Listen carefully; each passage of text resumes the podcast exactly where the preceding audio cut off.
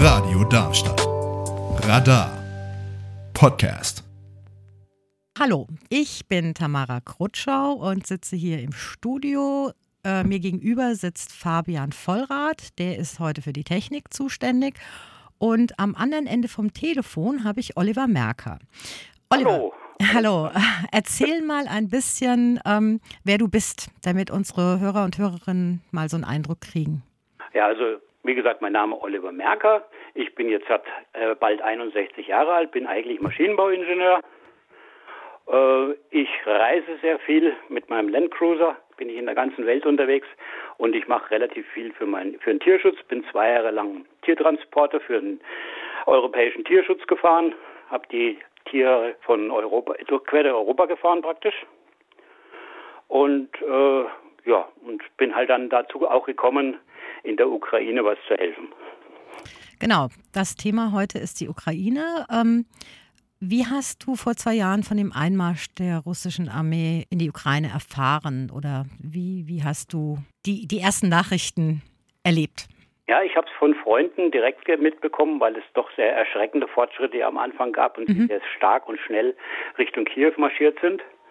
Und äh, das war dann noch gar nicht so groß in den Medien, da habe ich das aber schon gewusst weil äh, vorne gerade äh, in Kharkiv, da sind Freunde von mir, die ich schon vorher immer wieder besucht habe, wo okay. ich auch jetzt dann hinfahre. Ja. Äh, und die äh, haben mir dann das alles schon per SMS geschickt. Und was hast du in dem Moment gefühlt?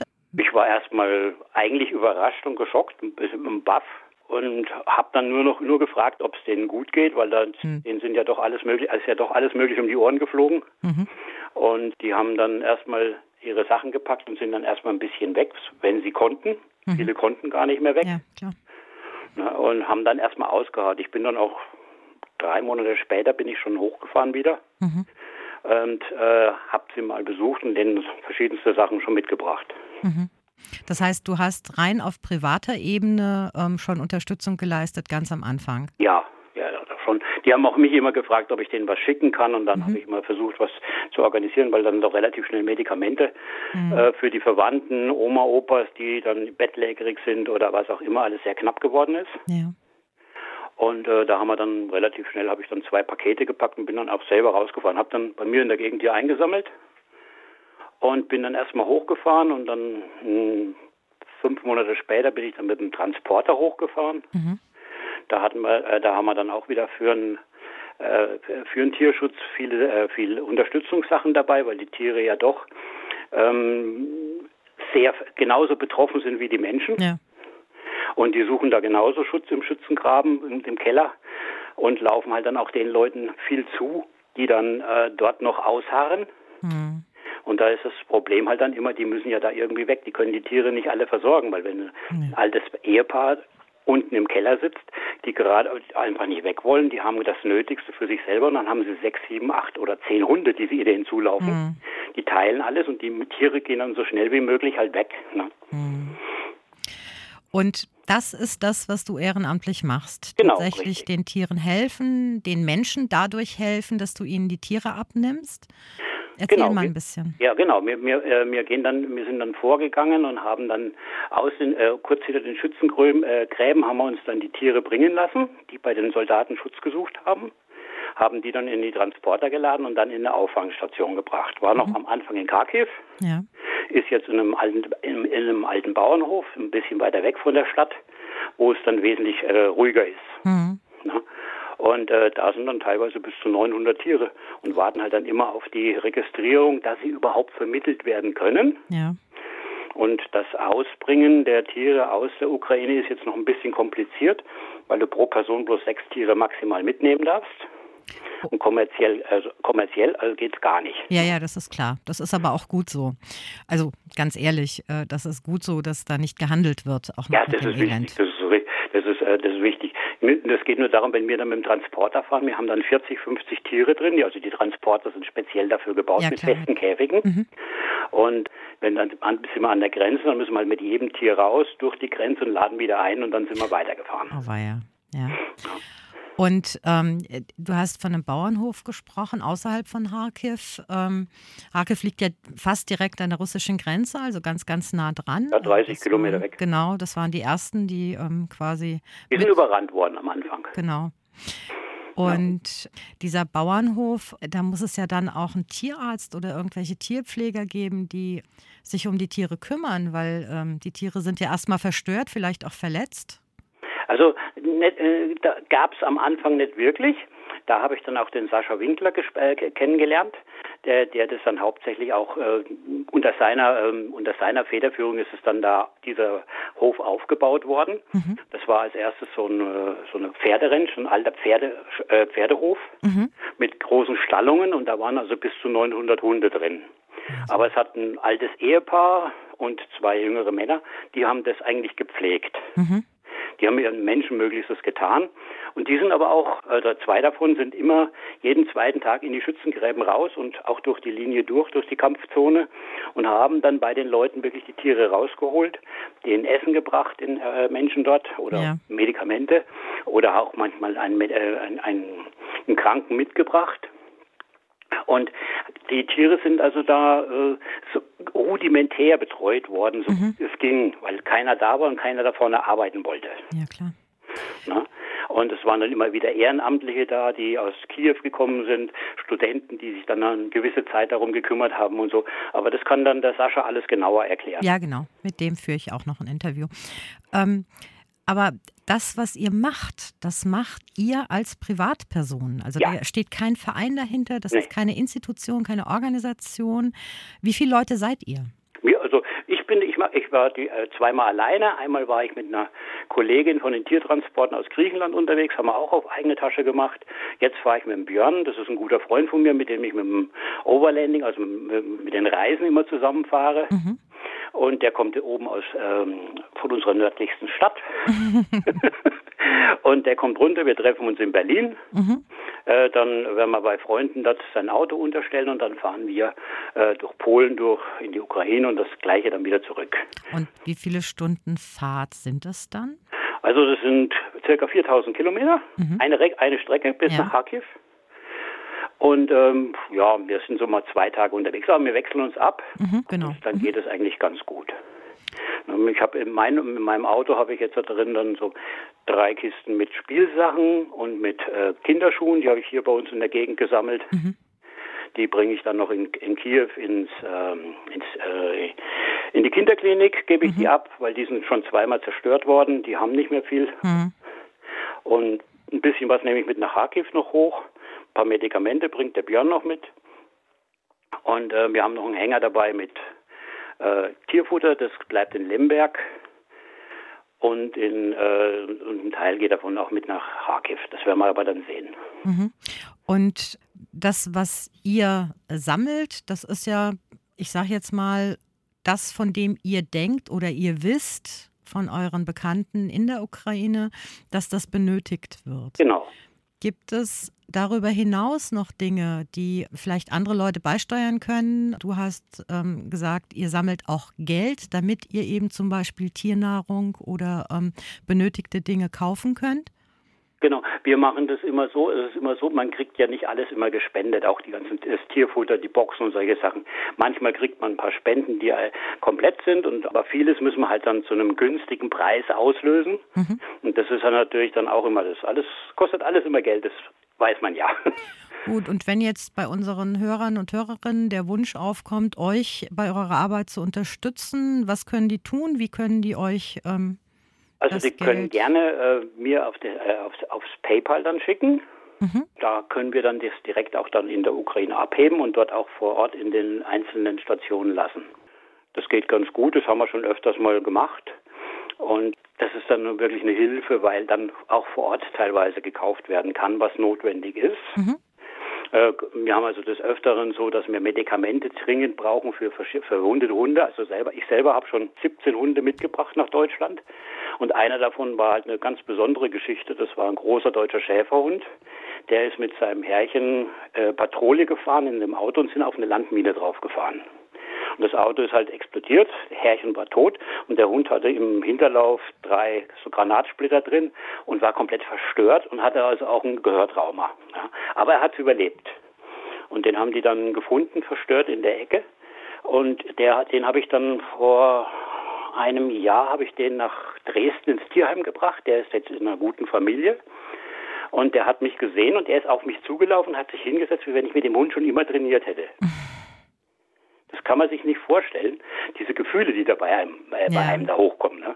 Also das, das sind die Hunde, die, die, die buddeln wie die Weltmeister und dass sie aus dem Kopf, aus dem Zwinger oder aus, aus, dem, aus dem Käfig herausgucken können, dass sie ja gesehen werden. Die wissen das definitiv, dass denen, wenn die Leute da reinkommen, dass denen geholfen wird. Mhm. Ja?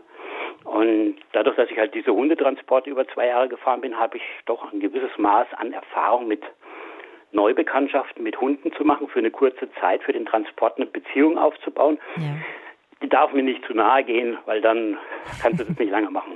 Du kannst sie vor allem auch nicht alle mit nach Hause nehmen. Nee, geht nicht. Also das, ähm das ist ja das Schlimme an der ganzen Sache. Ja. Mhm. Und bloß die, gerade dieser Hund, der Rex, der hieß Rex, der war so ein ganz besonderes. Das ist ein richtig schöner, großer Schäferhund, muss man sich da vorstellen. Ja.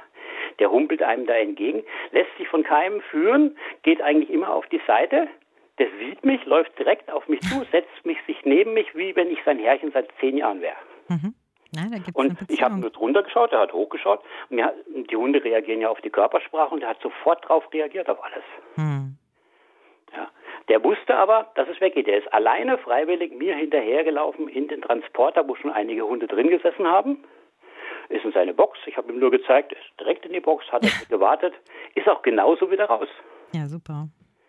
Also die wissen das sehr genau einzuschätzen. Du hast davon gesprochen, dass man ähm, euch Spenden zukommen lassen kann. Äh, ich habe jetzt hier eine Adresse, die nennt sich Oli, O-L-I, dann 3333, also viermal die 3, at gmx.de. Genau, das ist die PayPal. Da kommt dann, das kommt dann bei mir raus. Das habe ich extra angelegt dafür. Äh, und da äh, können wir dann auch immer dann drauf zugreifen. Das ist auch connected in der Ukraine. Da kann ich dann direkt Geld abheben und dann entsprechende Medikamente oder was auch notwendig ist, spontan zu kaufen. Also, ihr Tierschützer und Tierschützerinnen hier ähm, auf der Sendung bei Radio Darmstadt 103,4. Ihr habt jetzt eine Adresse, an die ihr spenden könnt, wenn ihr diese Tiertransporte, die rein auf privater Ebene laufen, unterstützen möchtet. Olli also da tut wirklich jeder Euro gut, weil das, wenn ich 8000 Kilometer, manchmal auch 9000 Kilometer fahre, man muss das doch auch irgendwie bezahlen. Ja, das stimmt. Das ist, ähm. nicht, das ist nicht nur die Zeit und so. Also wir freuen uns über jede Hilfe, die ist wirklich höchst willkommen. Das äh, glaube ich gerne und da bin ich auch voll bei dir. Ähm, das muss äh, unterstützt werden. Äh, ich habe eine ganz persönliche Frage, Oliver. Gehört da viel Mut zu? Also andersrum, ich bewundere das, was ihr tut, tatsächlich in ein Land zu reisen, in dem aktuell kriegerische Handlungen stattfinden und dann auch noch in die Gegend zu reisen, wo einem die Bomben um die Ohren fliegen. Ha also es gehört. Angst? Hast du Angst? Gibt es Situationen, die kritisch sind? Wie, wie gehst du damit um? Also wir haben gehörigen Respekt davor. Wir sind aber beide geschult, der Björn und ich. Wir haben, also der Björn ist aktiver Paintballer. Der kennt sich taktisch sehr gut aus und diesen ganzen Sachen, hat auch die entsprechende Schutzkleidungen dafür. Ähm, ich habe auch jetzt mir eine äh, Splitterschutzweste zugelegt. Mhm weil ich, weil wir doch ganz vorne hinfahren. Björn geht wahrscheinlich, wenn es sich ergibt, geht er mit durch die Grenze äh, zu den Bauern in die Keller rein und holt direkt die Tiere raus. Aber das geht immer erst nur vor Ort zu entscheiden. Ja, klar. Und äh, das letzte Mal, als ich angekommen bin, das war Oktober. Da war ich das letzte Mal oben. Äh, da bin ich halt dann auch hakefrei nachts und ähm, in den gleichen Luftalarm empfangen worden im Prinzip. Und mhm. man hat dann auch oben die Abfangraketen und Geschosse über sich explodieren sehen. Mhm. Also das ist schon nicht ohne. Und man hört auch die Schieß, äh, die, das ganze Geräusche, das, diese Kriegsgeräusche, die sind nicht weit weg. Und die Menschen, die dort leben, die kriegen das ständig mit. Die, die, die, die, die registrieren das gar nicht mehr so richtig. Ne? Ja, die haben aber auch keine Pause, also das geht genau. Tag und Nacht. Ja, das geht also pausenlos und die äh, allein die Anreise von Kiew nach Kharkiv ist ja so, die letzten 60, 70 Kilometer davor, darf, also das ist ja Nachtfahrverbot in, mhm. in der Ukraine. Mhm.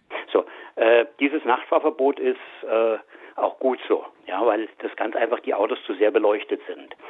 Wir, wenn, wenn du einen festen Termin hast und wenn das alles genehmigt ist, es wird ja alles immer durchge durchge mhm. durchgenehmigt, muss vororganisiert werden, äh, dann dürfen wir schon weiterfahren. Wir werden aber alle 300, 400 Kilometer an den Kontrollpoints angehalten. Wir müssen uns immer ausweisen, mhm. erklären, dann dürfen wir weiterfahren bis zum nächsten Checkpoint. Okay. Und du fährst also dann wirklich bloß mit Abblendlicht oder gar Standlicht. Mhm. Ist auch komplett dunkel, da geht, ist kein Licht. Keine an. Straßenlaternen. Nichts, gar mhm. nichts. Keine Ampel, keine Straßenlaternen. Auch die Häuser sind alle abgedunkelt. Mhm. Äh, das ist wirklich richtig dunkel. Und dadurch, dass wir Offroader sind, wir haben das Zelt oben auf dem Auto, mhm. ich habe ein Dachzelt drauf, wir haben die komplette Wildnisausrüstung dabei. Ja, wir haben Biwaksack dabei. Wir haben diese ganzen Utensilien, weil wir doch teilweise zwei, drei Wochen im Gebirge ja auch unterwegs sind. Ja. Und deswegen ist es für uns etwas einfacher. Schwierig ist es, wenn man wirklich in die Pension muss oder ins Hotel muss, sonst mhm. aber keinerlei Ambitionen dazu hat. Deswegen ist ja dieser äh, Tourismus da, wird er ziemlich stark unterbunden und ist ja auch in Odessa gesperrt worden. Ja, ist ja auch richtig so. Also ich ja, ja, die Leute, die sich dann selber gefährden, das ist ja dann auch noch. Nur für ein Foto. Mhm, genau. Ja, also muss jetzt nicht unbedingt sein und man behindert ja doch viel oder bindet mhm. Ressourcen. Genau. Das muss jetzt nicht sein. Ja. Das versuchen wir halt immer zu vermeiden und eventuell sogar zu unterstützen. Also wir haben schon so gehabt, also ich war im äh, vom, ein, äh, vom, vom 26. Dezember bis 9. Jänner von 22 auf 23 war ich in Kiew mhm. äh, und bei Bekannten habe denen die Sachen hochgebracht und dann bin ich ein paar, musste ich ein paar Tage bleiben, weil es keinen Strom gab und weil alles zu war und gesperrt war. Und äh, da bin ich ja dann dort auch vor Ort geblieben, habe dann die Sachen mitgekriegt. Ich habe so spezielle Apps jetzt auf dem Handy, wo ich den Fliegeralarm mitkriege, die mhm. Ankündigungen und diese ganzen Sachen. Okay. Ja, das brauchst du aber auch. Also. Und die sind dann in äh, Ukrainisch oder ja. Englisch? Oder? Nee, Ukrainisch. Und das kannst du verstehen? Jein. Also ich lese dann, sage ich mal so, wie so ein drei, drei Drittklässler. Mhm, okay. Ganz langsam das Zyrillisch. Aber gut, also wenn da eine Warnung kommt, dann ist eigentlich klar, mit. was es ist und dann verstehst du auch, wovor es dich warnt im Zweifel. Okay. Genau. Das verstehe ich. Ähm, jetzt hast du erzählt, du hast Bekannte dort in Kiew, aber auch in Kharkiv und wahrscheinlich auch in anderen Orten in der Ukraine, mhm. wo du warst, die letzten ja, ja, Monate. Lemberg viel. Mhm. Das ist ja an der, an der, polnischen Grenze, das ist ja ganz im Westen. Das ist im Westen, ja. Ähm, hast du eine Einschätzung, ob dieser Krieg sich beenden lässt? Schwierig. Es ist eine ganz schwierige Hausnummer, eine ganz schwierige Geschichte. Ähm, die Ukrainer selber wollen ihr Land wieder zurückhaben. Das sind also, die sind wirklich richtig da dahinter. So, wenn die Gegenpartei da nicht herausgehen will, dann ist immer ein, Konflikt da. Hm. So diesen kann man so auf der Art und Weise, indem man sagt, ja, dann geht man das weg und das weg, das wird nicht funktionieren. Das hat in Serbien nicht funktioniert und wird dort auch nicht funktionieren. Im Moment auch zu verfahren. Ja. Also das, ähm, das ist sehr verfahren. Das ist nach zwei Jahren Krieg und so vielen Menschenleben, die das gekostet hat, ähm, von, von, dem Geld und der zerstörten Infrastruktur abgesehen, ist das ja utopisch zu sagen, ähm, die Ukraine zieht sich jetzt zurück. Und äh, was soll dann passieren? Also ich meine. Genau, das ist genau der Spring springende Punkt. Und es gibt sehr viele Ansätze, die auch im Ausland darüber äh, reden oder auch in der Ukraine, wenn man unterwegs ist, oder in Serbien oder wenn du in Bulgarien unterwegs bist. Wenn du mit den Leuten dann redest, da gibt es sehr viele Informationen, die eigentlich bei uns hier gar nie auf den Tisch kommen. Ja. Und das ist dann immer wieder erschreckend. Also ich will da jetzt auch nicht politisch mhm. allzu sehr drüber werden. Nee, ähm, das ist auf jeden Fall das wird sehr schwierig zu lösen sein. Also mhm. es wird sich am ehesten, zu am ehesten zu lösen sein, wenn die Ukraine den Aggressor wieder auf die alten Grenzen zurückbringt. Mhm. Könnte ich mir als einziges so vorstellen, wo man sagt, okay, das war ein Satz mit X. Leider sind halt ein paar Menschen gestorben, aber was soll's. Ne? Also mhm. so, so wird es wahrscheinlich dann wieder abgemacht. Und ähm, hast du denn, also gibt es denn einen Hoffnungsschimmer? Ähm, glaubst du, dass. Momentan nicht. Hm. Also das Problem sind die Waffen. Also ich habe vier Freunde, die sind direkt an der Front. Äh, zwei sind in Bachmut, einer ist in Andrea und der vierte ist in Odessa. Mhm. Die sind also wirklich, die sind seit über eineinhalb Jahren direkt an der Front. Die hatten keinen Urlaub. Das ist das größte Problem bei den Ukrainern. Mhm. Die Soldaten sind müde, erschöpft, ja, sind schon viel zu lange vorne. Vor allem psychisch wahrscheinlich komplett am Ende. Ja, das auch.